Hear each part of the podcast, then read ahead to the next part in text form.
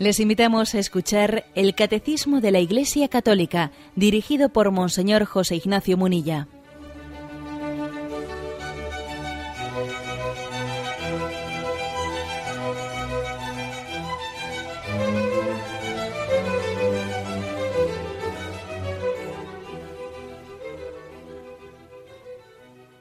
Un cordial saludo a todos los oyentes de Radio María. Un día más, con la gracia del Señor, proseguimos el comentario del Catecismo de nuestra Madre la Iglesia. Eh, es el segundo programa que dedicamos y hoy concluimos el apartado que tiene como título Verdadero Dios y verdadero hombre. Estamos en la propiamente lo que se llama la cristología, en la explicación del credo. Ayer explicábamos los tres primeros puntos de este apartado, del 464 al 466, y hoy los otros tres del 467 al 469. Eh, recuerdo muy brevemente que decía que los errores principales que se habían formulado en la historia eh, de la Iglesia contra, eh, contra el misterio de Jesús habían sido pues de tres tipos. El primero, bueno, no sé si el primero o el segundo, pero cronológicamente el primero fue más bien negar la humanidad de Jesucristo, diciendo que, que, no era verdadero hombre. El segundo tipo de errores eran los que negaban la divinidad, eh, negando que fuese verdadero Dios, ese Jesús de Nazaret. Y el tercer tipo de errores son los que, bueno, no eran capaces de unir ambos misterios. Y entonces venían a decir, bueno, es medio Dios o medio hombre, o son dos personas en una. Eh, es decir, mm, que no, su error consistía más que en negar la humanidad o negar la divinidad, en armarse un lío a la hora de confluir ¿no? ambos misterios. Bueno, tres tipos de errores. Por lo tanto, y en el punto 467 eh, hablamos de un, de un tipo de herejías que se llamaban los monofisitas, ¿eh? que venían ellos a, a negar la, la, humanidad de Jesucristo. ¿eh? Niegan la humanidad. Monofisitas, traducido al castellano, que es un término griego, es monofisis una naturaleza. ¿eh? Los monofisistas afirmaban que la naturaleza humana había dejado de existir como tal en Cristo al ser asumida por su persona divina de Hijo de Dios. Enfrentado a esta herejía, el cuarto concilio ecuménico en Calcedonia pues salió confesando en el año 541 la verdad de fe frente a los monofisitas. Bueno, su error es tentador. ¿eh?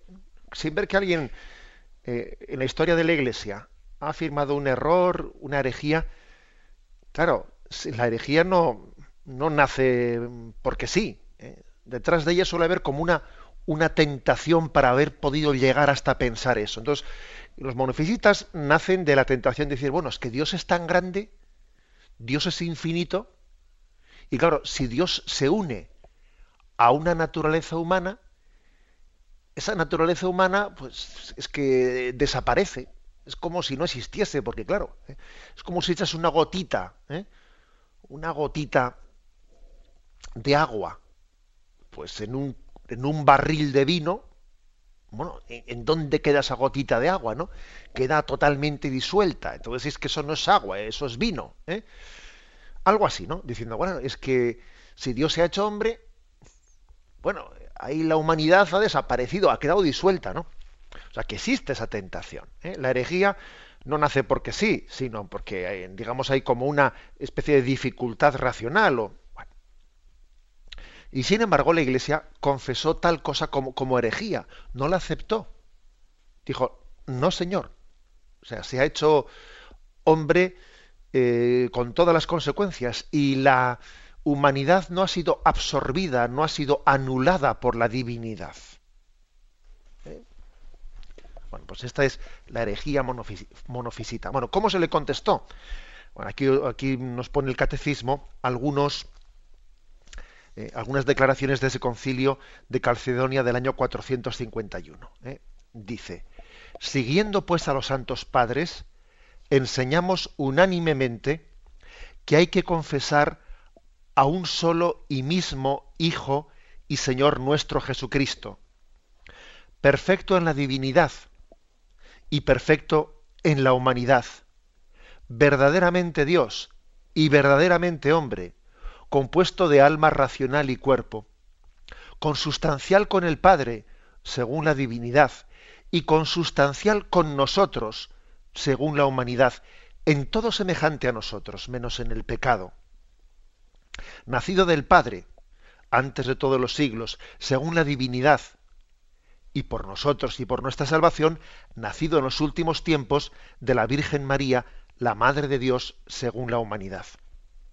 Luego seguimos leyendo, porque todavía pone, pone un párrafo más de estas actas del cuarto concilio de Carcedonia, pero aquí se subraya diciendo, ojo, que no es que no es aceptable decir que, que la humanidad de Jesús se ha quedado como disuelta, ¿eh? desaparecida, ¿eh? anulada al unirse a la divinidad, ¿no? Que es mm, verdadero Dios, pero verdadero hombre. Verdadero hombre dice con alma racional y cuerpo. O sea, nosotros tenemos cuerpo y alma. Jesús también tiene cuerpo y alma humanas. No solo cuerpo humano, también tiene alma humana. ¿Mm? Porque igual podría ser una tentación decir, bueno, vamos a ver, es que en Jesús no hay alma humana. En Jesús lo que hay es un cuerpo humano. El alma la pone el verbo. El alma es Dios mismo que se une a un cuerpo. No, no, no. Dios se ha unido a una naturaleza humana completa, cuerpo y alma. Porque podría ser una tentación, ¿eh? decir, decir, bueno, pues mm, en Jesús hay únicamente cuerpo humano, pero no hay alma humana. El alma es la segunda persona de la Santísima Trinidad. Pues no, eso nosotros lo rechazamos mm, totalmente. ¿eh? Jesús tiene em, su naturaleza divina, consustancial con el Padre y el Espíritu Santo, pero tiene su naturaleza humana como la nuestra, ¿eh? cuerpo y alma. Bueno, pues em, totalmente semejante a nosotros en todo menos en el pecado. Y por cierto, ¿eh? a veces uno dice, bueno, pero entonces ya no, ya no es tan semejante a nosotros. Si es menos en el pecado, entonces ya no es verdaderamente hombre. Vamos a ver, ¿es verdad eso de que Jesús no es verdaderamente hombre porque no tuvo pecado? ¿Se puede decir eso? En absoluto. Es que en realidad pecar no es ser hombre, Pecar es más bien es ensuciar la condición humana. Claro, es que nosotros, nosotros dice, pecar es que pecar es humano. Sí, pero a ver cómo entiendes la expresión. Desde luego, para ser hombre no, no, no hace falta pecar. Todo lo contrario, más bien el pecado desdibuja la condición humana. Y Jesús viene a rescatarnos y a descubrirnos qué es ser hombre. La madurez del hombre la conocemos en Jesucristo. Si uno quiere saber qué es el hombre, desde luego que no mire, que no mire a, los que más pecan, que mire a los santos, que mire a Jesucristo, sobre todo, claro.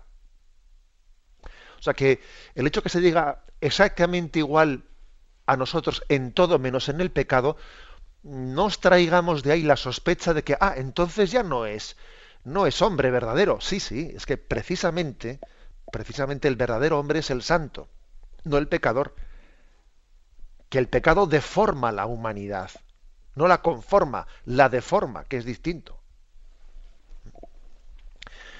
Bueno, mm, termina este punto 467 con estas actas del Concilio Ecuménico del año 451 contra los monofisitas, como he dicho, contra esos que decían que la humanidad de Jesús, al unirse a la divinidad, queda disuelta, que desaparece, es como anulada por la divinidad. Bueno, pues continúa y dice, se ha de reconocer a un solo y mismo Cristo Señor, Hijo único en dos naturalezas, sin confusión, sin cambio, sin división, sin separación.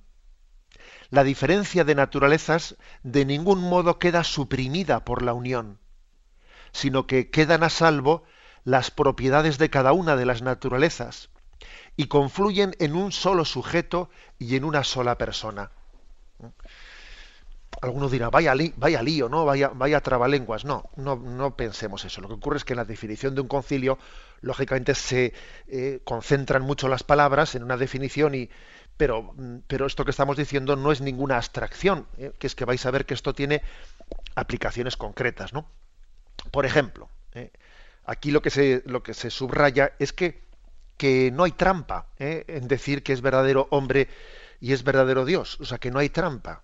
Claro, uno dice, es que, claro, si él era Dios, entonces es que eso de que Jesús sufría en la cruz es un poco trampa, porque siendo Dios, Él está por encima. ¿eh? No, eso no es correcto decirlo. ¿eh? Jesús aprendió sufriendo a obedecer, dice la carta a los hebreos en un versículo que es impresionante. Siendo Dios, aprendió sufriendo a obedecer. Y el hecho de que él, sea verdadero Dios no quita ningún sufrimiento a, lo que padeció como hombre en la cruz. Nosotros tenemos esa sospecha, ¿no? Pero claro, hombre, como era Dios, eh, no, no, no cabe decir tal cosa. Eh, recurrir a, esa especie de que como era Dios, entonces lo que padeció como hombre no era tanto, es una herejía. En el fondo es una especie de reedición de este tipo de monofisitas. ¿eh? O sea, la, ley, la ley del crecimiento humano y de la pedagogía humana, etcétera, la tuvo Jesucristo. ¿eh? La tuvo. Como se dice popularmente, como todo hijo de vecino.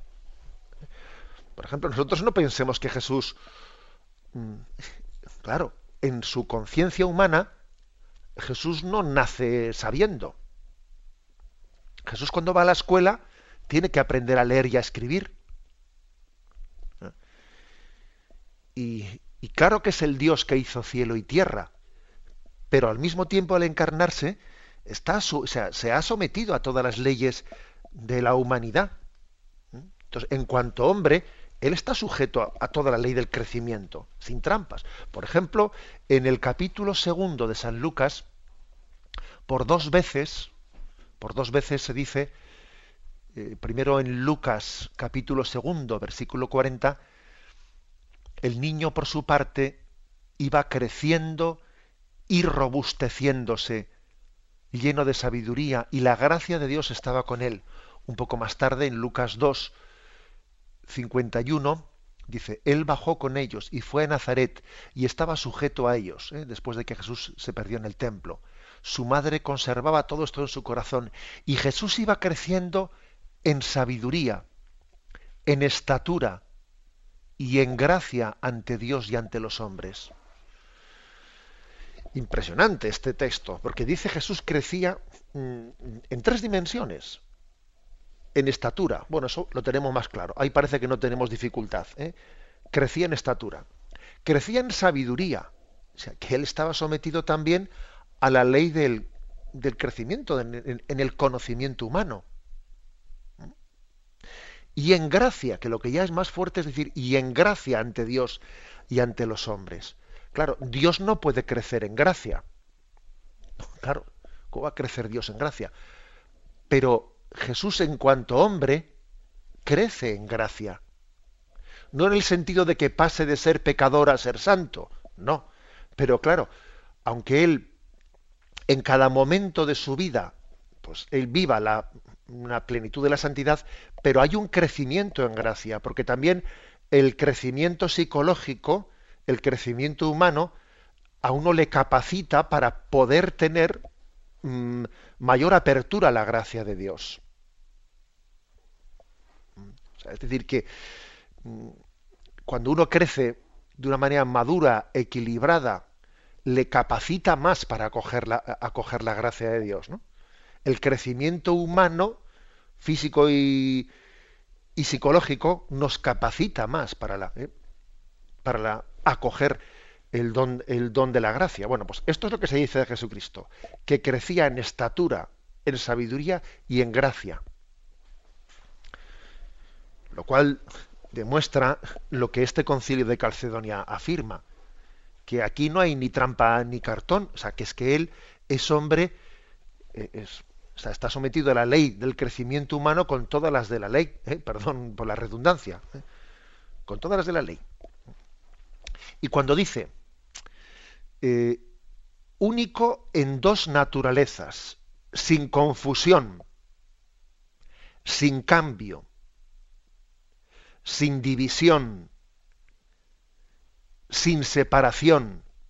Claro, por una parte, la naturaleza humana y divina no están separadas, están, están unidas. Pero dice, sin confusión, no están confundidas. No están confundidas. ¿eh? A este misterio eh, de cómo, cómo, puede ser esa unión, no se le llama la unión hipostática. ¿eh? O sea, cómo la humanidad se ha unido, cómo la divinidad se ha unido a, a la humanidad sin, sin anularla. Bueno, es, es algo que por cierto, ¿eh? ahora hago yo una pequeña digresión, que alguno dirá, madre mía, vaya digresión, pues sí, es cierto, ¿eh? que me salgo un poco, pero bueno, lo hago muy brevemente. Este proceder de Dios, ¿no? Este proceder de, decir Dios asume la humanidad sin anularla, es todo un estilo para nosotros, ¿eh? es un estilo de, de decir, mm, bueno, de cómo hacer las cosas, ¿no? Cuando vamos en socorro de, nuestro hermano o cuando ayudamos como padre a un hijo. ¿eh? Es decir, cómo unirnos a él sin anularlo o en el propio matrimonio. ¿eh? Cómo unirme a mi cónyuge pero sin anularlo, eh, respetándole que sea él mismo. ¿eh? Sin pretender tener un grado de posesión que, que tenga que anularse ¿eh? porque se ha casado conmigo o porque yo soy su padre y le sofoco y pretendo que mi hijo sea bueno ya sé que de repente he pegado ¿eh? pues una especie de aplicación espiritual a ese principio de, de la unión hipostática pero es impresionante es decir Dios asume asume la humanidad sin anularla sin separación pero sin confusión es un misterio de la humildad de Dios, de su forma de, unión eh, con la humanidad. Tenemos un momento de reflexión y continuamos enseguida.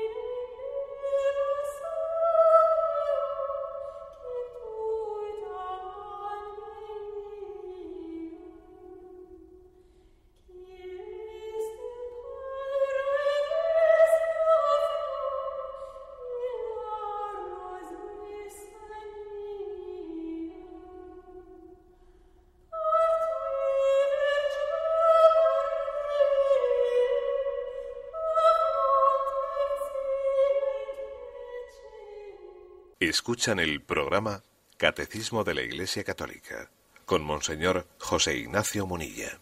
Pasamos al punto 468. Dice así, después del concilio de Calcedonia, algunos concibieron la naturaleza humana de Cristo como una especie de sujeto personal. Otro tipo de error. ¿eh? Considerar que la, que la naturaleza humana de Jesús es como una persona aparte. Contra estos, el quinto concilio ecuménico en Constantinopla, en el año 553, confesó a propósito de Cristo. No hay más que una sola hipóstasis o persona, no hay más que una persona, que es nuestro Señor Jesucristo, uno de la Trinidad. ¿eh? Por tanto, todo en la humanidad de Jesucristo ha de ser atribuido a su persona divina, como a su propio sujeto. No solamente los milagros, sino también los sufrimientos y la misma muerte. El que ha sido crucificado en la carne nuestro Señor Jesucristo, es verdaderamente Dios, Señor de la gloria y uno de la Santísima Trinidad. Bueno, continuamos un poco haciendo esta historia de los errores, ¿no? Historia de, de los errores contra la fe cristológica. Y después de ese monofisismo que decía que en el fondo solamente hay Dios y que la humanidad ahí lo que queda es disuelta, ¿eh? disuelta en la divinidad, bueno, después de que la Iglesia contesta a los monofisitas, más o menos ya eh, estos desaparecen, más o menos, ¿no? Y entonces las herejías comienzan por otro lado. Comienzan por otro lado ya en el siglo VI y básicamente las herejías son, claro, eh, si afirmamos que Jesús es, hombre, que es hombre con todas las de ley, que no hay trampa ni cartón, que eso de que la humanidad no ha, no ha quedado disuelta la divinidad, etcétera, ¿qué ocurre? Pues que llegan a decir, bueno, pues entonces es una persona, es una persona humana, y en Jesús, por lo tanto, hay pues dos personas, la persona humana y la persona divina. Claro, es otra tentación, otra tentación para romper el misterio de Jesucristo. Y la Iglesia responde, no, en Jesucristo no hay dos personas, hay una única persona, que es uno de la Santísima Trinidad, que el segundo en concreto, que se ha encarnado. Personas no pueden ser dos, es que si son dos personas, estamos, estamos ante, bueno, pues ante un auténtico conflicto. No, es una persona. Eh, eso, eso es algo muy obvio en el Evangelio. Cuando Jesús habla o le hablan los discípulos, se, están dirigiendo a una persona. Bueno, por lo tanto dicen una sola hipóstasis. Hipóstasis era el, el término que se utilizaba ¿no? para, para hablar de, persona. Una sola hipóstasis. Recuerdo que ayer había un oyente que decía, ¿y cómo definimos el concepto de, de persona? Entonces yo le decía, es que en realidad eh, creo que los filósofos cristianos incluso lo que vienen a decir es que este es un, campo en el que la filosofía casi le pregunta a la teología en vez de que la, eh, teología le pregunte a la filosofía cuál es el concepto filosófico de persona. Más bien eh, es la filosofía la que puede aclararse desde la teología, desde el conocimiento del misterio de Jesucristo y de la Santísima Trinidad. Jesús no puede haber dos personas. Y en él hay una persona con dos naturalezas, humana y divina. Y en la Trinidad hay tres personas, pero con una única naturaleza divina. Luego este misterio de Cristo nos ayuda para entender ¿eh? la diferencia entre persona, hipóstasis o naturaleza o sustancia. Bueno, mm, con lo cual, eh, cualquiera de las acciones que vemos en el Evangelio se pueden atribuir, no, no es que se puedan, es que hay que atribuirlas a la segunda persona de la Santísima Trinidad. O sea, Jesús, Dios llora cuando Jesús llora. Dios siente la ternura de María cuando Jesús siente la ternura de María en sus brazos. O sea, porque no son dos, es que es uno.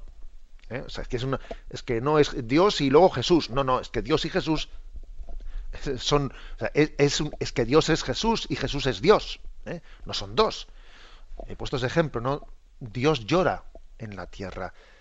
Y Dios camina, Dios camina entre nosotros cuando Jesús está caminando en por Galilea o por donde fuere. Dios escucha a los apóstoles, Dios elige a los apóstoles. Dios muere en la cruz.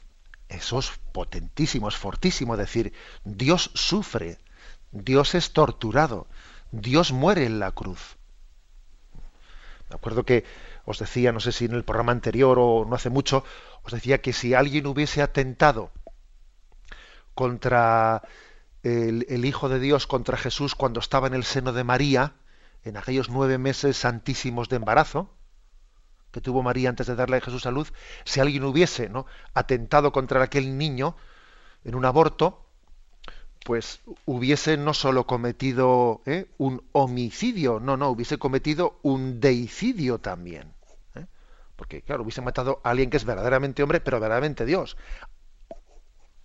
Bueno, entonces, eh, como decimos que existe esa unión, esa unión hipostática, y además, como ayer le decía yo a ese oyente que preguntó por el concepto de persona, que la persona es como, bueno, todo el ejemplo es muy imperfecto, pero es como el conductor del coche, es eh, la persona es el responde a la pregunta del quién, más la pregunta, no tanto la pregunta de qué es, sino quién es, ¿no?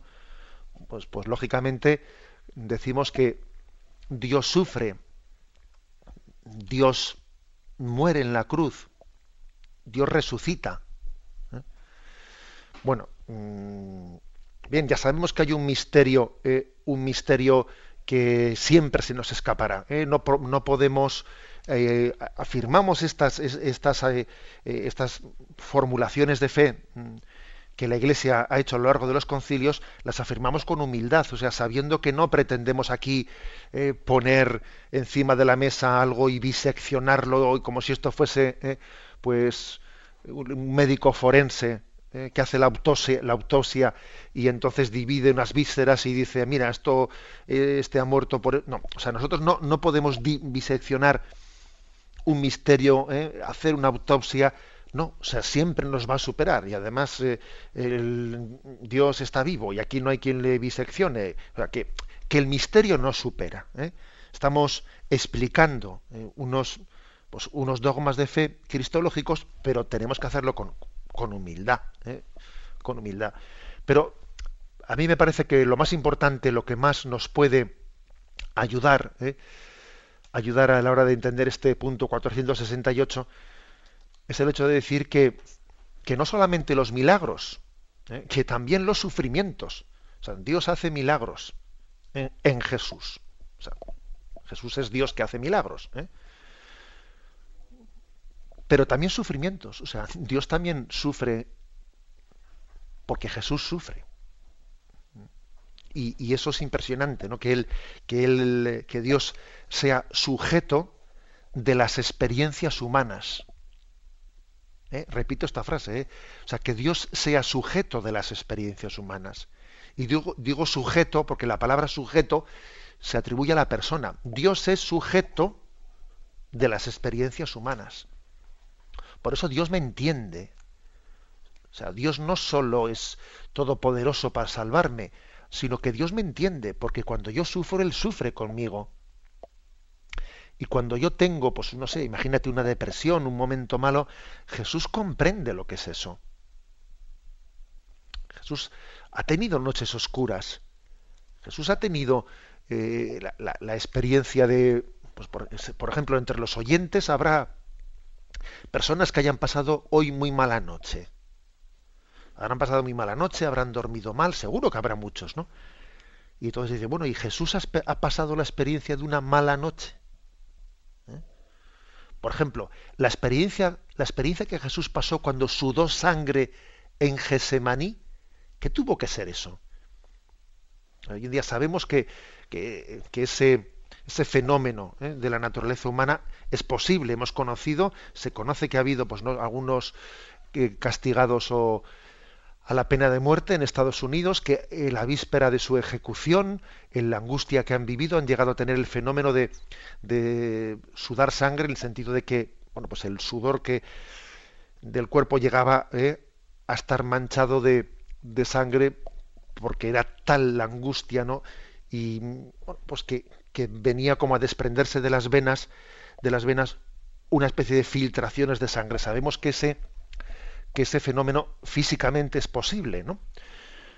Y que en personas que son de contextura muy fuerte, pues pueden llegar a soportar eso sin que haya una parada cardíaca. Lo lógico sería que antes de llegar a eso, pues un corazón tuviese una parada cardíaca y muriese. Pero las personas de contextura muy fuerte, como, como suponemos que era Jesús, ¿no? Y por, lo, por la sábana santa, la verdad es que tenemos esa impresión de que Jesús tenía también una contextura física fuerte, pueden llegar a sufrir eso. Bueno, entonces, imaginémonos eh, la, experiencia de la que Dios fue sujeto, que es la angustia de aquella noche en la que Jesús llegó a sudar sangre. Eso es muy es impresionante lo que es la identificación con nuestra propia experiencia, cómo Dios nos puede comprender, etcétera. Por eso Santa Teresa de Jesús y todos los santos, ¿no? Pero ahora me acuerdo de ella, era tan enamorada de la humanidad de Jesucristo. Porque, claro, entendía que en esa humanidad Dios había vivido las propias experiencias que nosotros estamos viviendo, de humillaciones, de, malos momentos, de cuánto, cuánto nos condiciona lo físico, porque es que es increíble cuánto nos puede condicionar lo físico. Es que te duelen las muelas y es que te duelen las muelas y, mira, y te están predicando, es que no, no, no, te enteras de nada. ¿eh? Y te estás con ese dolor de muelas y mira, que, ¿a dónde voy yo a misa? y o sea, esa experiencia Jesús la ha tenido. ¿Mm? Ha tenido la experiencia del condicionamiento de lo físico ¿eh? en, en nuestra vida. Bien, tenemos un momento de reflexión y continuaremos enseguida.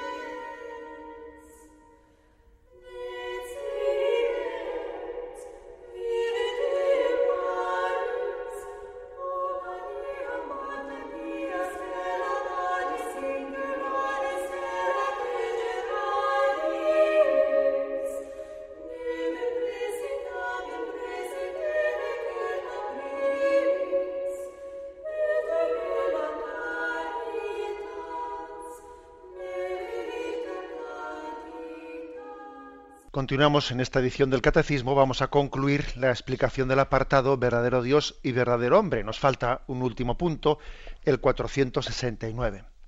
Dice, la Iglesia confiesa, aquí, confiesa así que Jesús es inseparablemente verdadero Dios y verdadero hombre. Él es verdaderamente el Hijo de Dios, que se ha hecho hombre, nuestro hermano, y eso sin dejar de ser nuestro Señor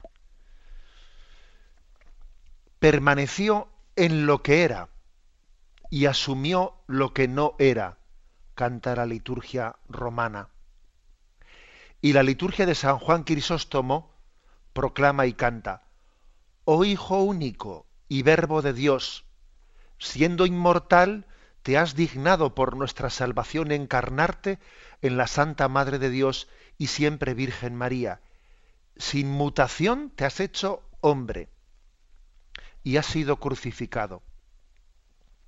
Oh Cristo Dios, que por tu muerte has aplastado la muerte, que eres uno de la Santísima Trinidad, glorificado con el Padre y el Espíritu Santo, sálvanos. ¿eh? Bueno, este esto está tomado de los himnos litúrgicos de Occidente y de Oriente. En Oriente se llaman los troparios, se llaman. Bueno, por cierto, que es curioso observar cómo el catecismo tiene un, un cuidado y una delicadeza y siempre hacer citas de la tradición occidental y de la tradición oriental. ¿eh? Es un catecismo el nuestro que es universal, no solo de nuestra tradición latina. ¿eh? se siente igualmente identificado con este catecismo, pues el, el católico oriental, de ritos orientales. ¿eh? Aquí se cita pues la liturgia romana, pero San León Magno, etcétera, pero luego enseguida se, cita a San Juan Crisóstomo. Y es hermoso ver eso, ¿eh? que la Iglesia respira con dos pulmones, como decía Juan Pablo II, el occidental y el oriental, ¿eh? en, su tradición. Bueno, mm, la afirmación principal de estos textos litúrgicos, pues que Dios permaneció en lo que era y asumió lo que no era. Permaneció siendo Dios, siendo Dios, pasó a ser hombre sin dejar de ser Dios. Eso también hay una cosa, es decir, no, no os penséis eso, no quiere decir que cuando Dios se encarnó y vino a la tierra, pues una visión, eh, pues un poco eh, cosista, fisista y un poco ridícula infantil sería la de pensar, ¿no? Bueno, pues entonces la Santísima Trinidad en ese tiempo en que Jesús estuvo entre nosotros, la Trinidad se convirtieron en dos, porque hubo uno que se ausentó, ¿eh? perdonad la frase, ¿no? Ridícula. Se ausentó en la Trinidad la segunda persona y vino aquí, hombre, o sea, Dios no se ausenta, o sea, Dios para encarnarse no deja, no deja de ser Dios en la Trinidad. ¿Eh? O sea que hay que intentar purificar ciertas imágenes, digamos, localistas, fisistas. No pretendamos meterle a Dios en nuestra, ¿eh? en nuestros conceptos locales. Dios se encarna sin, abandonar la, divinidad en el cielo. Eh, por eso es muy importante esa afirmación. Permaneció en lo que era y asumió lo que no era. Por lo tanto, digamos que en la encarnación, cuando Dios se hace hombre, no hay mutación en Dios, pero al mismo tiempo sí hay, es como decir, no la hay, pero sí la hay en el sentido de que, de que a Dios se le añade, se le enriquece, no se le quita nada, pero se le enriquece toda la condición humana. Y de este himno de San Juan Crisóstomo, de este himno, yo sobre todo también destacaría eso de por tu muerte has aplastado la muerte. O sea, el hecho de que la encarnación le ha permitido a Dios combatir a nuestro mayor enemigo, porque nuestro mayor enemigo ¿eh? es el pecado y la muerte. Nuestro mayor enemigo visiblemente es la muerte, pero desde luego ocultamente es el pecado, porque del pecado viene la muerte. No de la muerte el pecado, sino del pecado viene la muerte. Entonces yo diría que tenemos dos enemigos, visible e invisible. El visible es la, salud, o sea, la, enfermedad y la muerte. y el invisible es el pecado. Hay mucha gente que está preocupada solo, solo por el enemigo visible. Ay, lo importante es la salud, lo importante es la salud. ¿Cuánta gente hay que está solamente preocupada por el enemigo visible? Y hay que decirle, no te equivoques, ponte gafas, ponte las gafas de la fe y descubrirás que hay un enemigo bastante peor, un enemigo invisible, que es el que provoca lo otro, que es el pecado. Bueno, pues em, gracias al, al misterio de la encarnación, Dios ha asumido la muerte para vencer al enemigo invisible, al pecado. O sea, Dios ha, ha asumido la muerte para aplastar a la muerte. Yo me suelo acordar del episodio del caballo de Troya, que todos, ¿eh?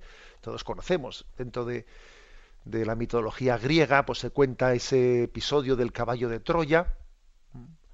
Y bueno, pues como los troyanos, ¿eh? que estaban siendo asediados y asediados y, y se resistían, entonces, bueno, cayeron en el engaño ¿eh? de, de que se les había ofrecido ¿eh?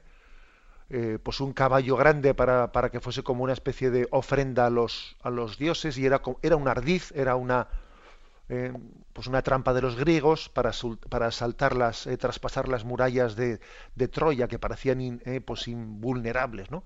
Y dentro del caballo estaban escondidos soldados, unos soldados aguerridos que una vez que ya estaba dentro de las murallas, el caballo, pues pudieron salir los soldados y abrir las puertas de la ciudad y así los griegos entraron y conquistaron y conquistaron Troya. Bueno, a mí se me ocurre que esa imagen es una imagen que, que nos ayuda a entender el misterio de cómo Dios ha asumido la naturaleza humana para entrar más allá de nuestros muros, ¿no? Para entrar dentro de nosotros y desde dentro vencer la muerte y el pecado. Dios se ha adentrado, ha, dicho yo, abrazo la muerte y abrazándola la, la venzo, la estrujo, ¿no? Mordió la manzana, pero a diferencia del caso de Adán y Eva, que mordiendo la manzana quedan contaminados, aquí es al revés, mordiendo la manzana es, capaz de vencer, ¿no? al veneno, a ese veneno de la muerte y del pecado. Bueno, son imágenes. ¿eh? Bien, pero son imágenes que que guardan una, un misterio real ¿no? y verdadero, en el que descubrimos que en la encarnación, en la encarnación hay un abrazo por parte de Dios a la humanidad. Y no olvidemos que la encarnación y la cruz, esos dos misterios, ¿eh? la encarnación y la cruz, son el te quiero de Dios a la humanidad, a cada uno de nosotros. Y la expresión máxima de ese amor es asumir la condición humana, hacerse, hacerse uno de nosotros y tener experiencia divina de lo que es ser hombre. O sea, que Dios tenga experiencia de lo que es ser hombre, con todas las, eh, con todas las, las de la ley, ¿eh? que la experiencia humana llegue también ¿no? al, al, pleno, al pleno conocimiento y a la plena experiencia del Dios mismo. Bueno, eso es lo que abraza. Y al mismo tiempo la cruz. También la cruz es la declaración del amor de Dios a nosotros. Esos dos misterios son misterios que nos tienen que enamorar del Dios cercano, del Emmanuel, del Dios con nosotros. ¿eh? Bien, lo dejamos aquí. Hemos concluido este apartado del verdadero Dios y verdadero hombre. Y ahora damos paso a la intervención de los oyentes. Podéis llamar para formular vuestras preguntas al teléfono 917 107 700. 917 107 700.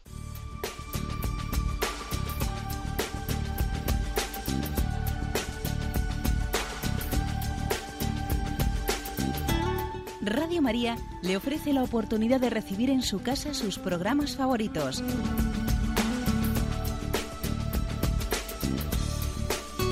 Ahora lo puede hacer a través de nuestra página web www.radiomaria.es o bien llamándonos al 902 500 518. 902 500 518. Pídanos el programa que más le interesa en cualquiera de sus emisiones, especificando el día y la hora que lo ha escuchado. Solo nos tiene que decir si lo quiere en CD de audio o CD o DVD en MP3. Haga su solicitud en el 902 500 518 y en www.radiomaria.es. Radio María, más cerca de usted.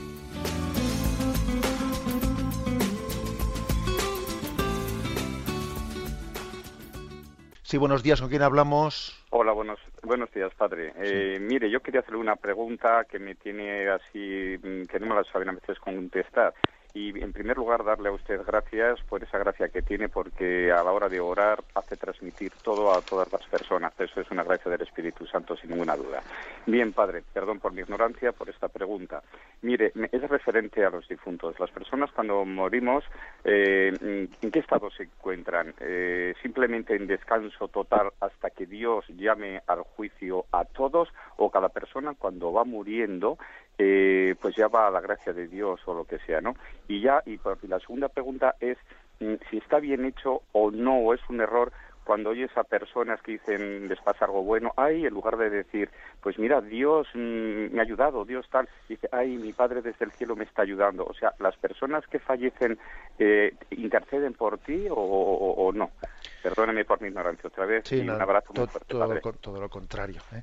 Aquí nos ayudamos mutuamente y todos necesitamos una, pues, la mediación también de nuestros hermanos para, para que Dios también nos, nos ayude en la catequesis de la Iglesia. Vamos a ver. Eh, cuando fallecemos, en el Antiguo Testamento existía una imagen, en, uno de los estadios del Antiguo Testamento, la imagen de que los difuntos están como dormidos, como adormilados en el Seol.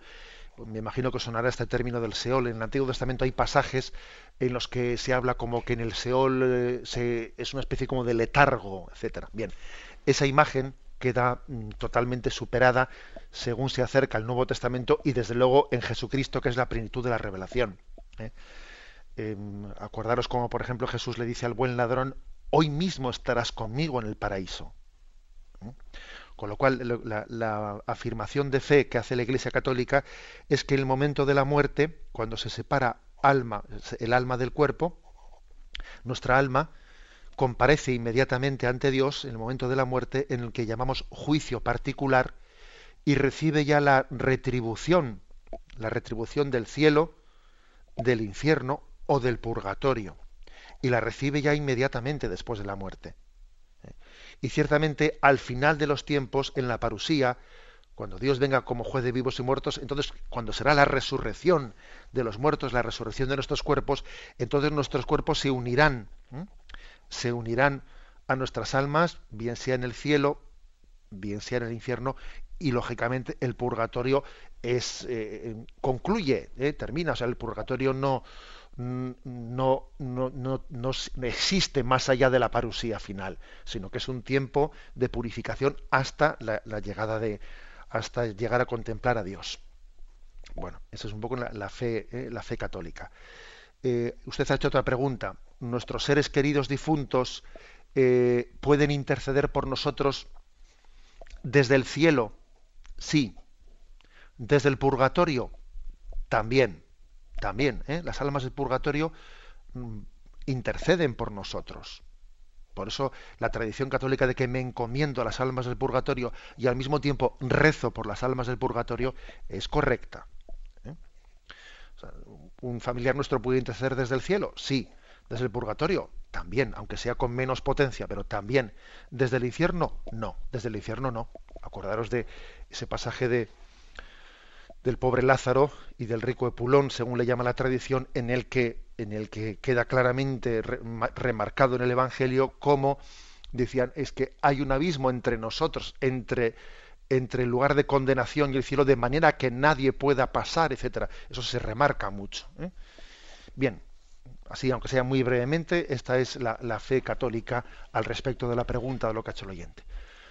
Damos paso a un siguiente oyente. Buenos días. Buenos días. Buenos días. Adelante. Eh, Monsenhor Monilha. Sí, le escuchamos. Eh, eu queria dar um testemunho que estava falando que Jesus realmente tem um corpo hum. e que lhe parece quando uma pessoa já viu Jesus, sí. ¿sabes? Eh, le, no, le hemos dejado de escuchar. Repita, por favor, la pregunta. que lhe parece quando uma pessoa tuvo uma visão real de Jesus? De acuerdo, a ver, le respondo. Mire, ¿qué le parece, o sea, qué opina la Iglesia de la posibilidad de tener una visión, eh, una visión de Jesucristo? Vamos a ver, pues lo que opina la Iglesia es que imposible no es porque Dios es todopoderoso y aunque esté ascendido a los cielos, pues hombre, puede ocurrir que en la historia de la, de la Iglesia, de la humanidad y de la espiritualidad haya podido haber pues, una serie de visiones interiores. ¿eh? De hecho, Santa Teresa de Jesús las narra en sus, en sus obras. ¿eh?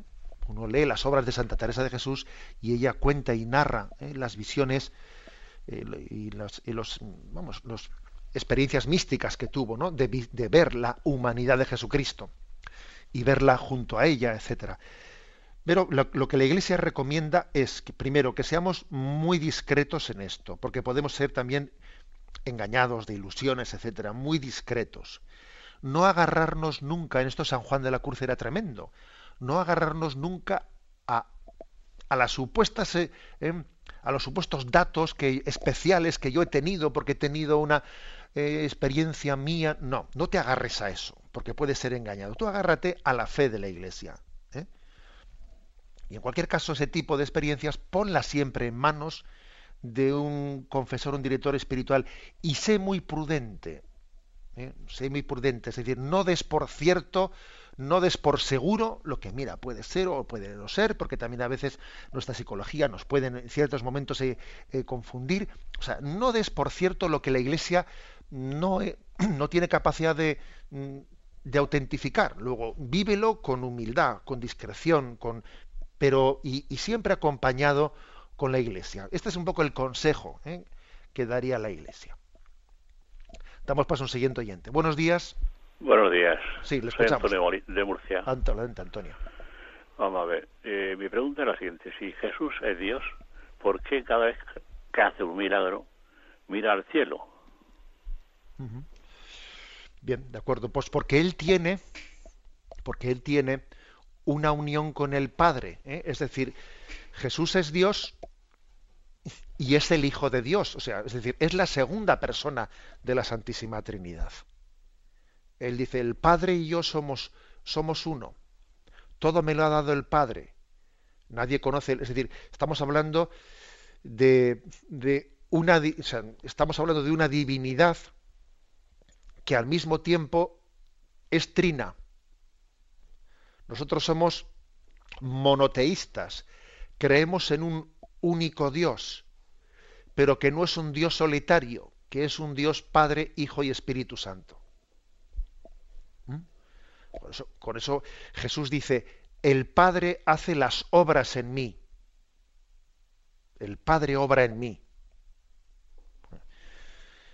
Bueno, yo me, agarro a la Sagrada Escritura. Quiero decir que eh, estos versículos que estoy diciendo mm, forman parte de la revelación de Dios. Y yo creo que lo mejor que podemos hacer es ser fieles a la Sagrada Escritura y procurar que nuestros comentarios sean, mire usted, los mínimos. O sea, vamos a intentar nosotros eh, en un misterio así, como decía yo antes, no, no pretender ser el médico, eh, el médico que bisecciona y, aparta eh, pues las vísceras de las venas y de los huesos, no, nosotros no somos quienes, ¿no? Para mm, pues para separar artificialmente el misterio de Dios que nos trasciende. Pero es así. O sea, Jesús es, es, Dios, es la segunda persona de la Santísima Trinidad y está en pleno contacto con el Padre en su oración lo vemos con, eh, con insistencia.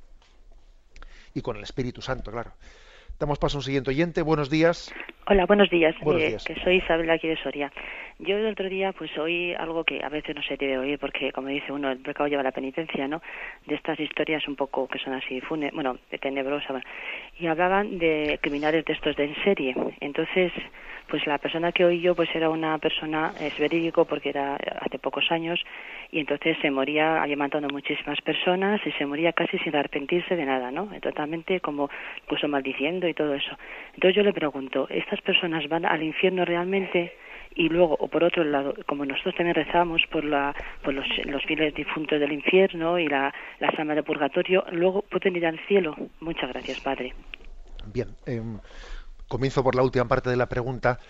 Eh, la Iglesia no reza por las almas del infierno, reza por las almas de los difuntos, porque nosotros no sabemos eh, los difuntos qué, estado, en qué estado están, eh, pero las almas que están en el infierno no, no pueden cambiar de estado. O sea, el estado del infierno es un estado definitivo en el que la opción contraria a Dios queda de una manera pues fijada, fijada.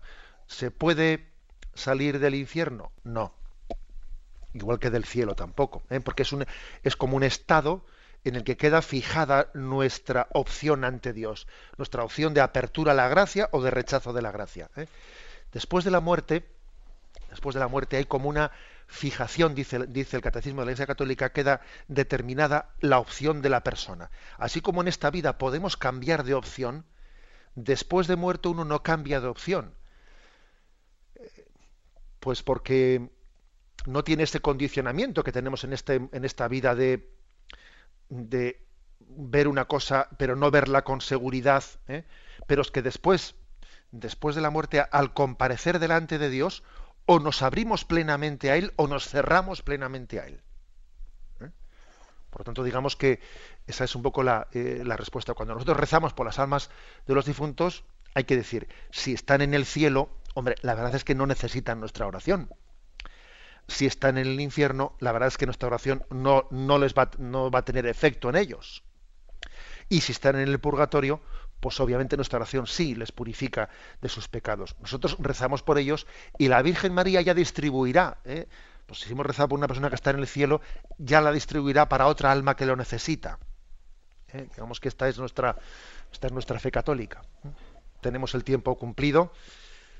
La bendición de Dios Todopoderoso, Padre, Hijo y Espíritu Santo descienda sobre vosotros. Alabado sea Jesucristo.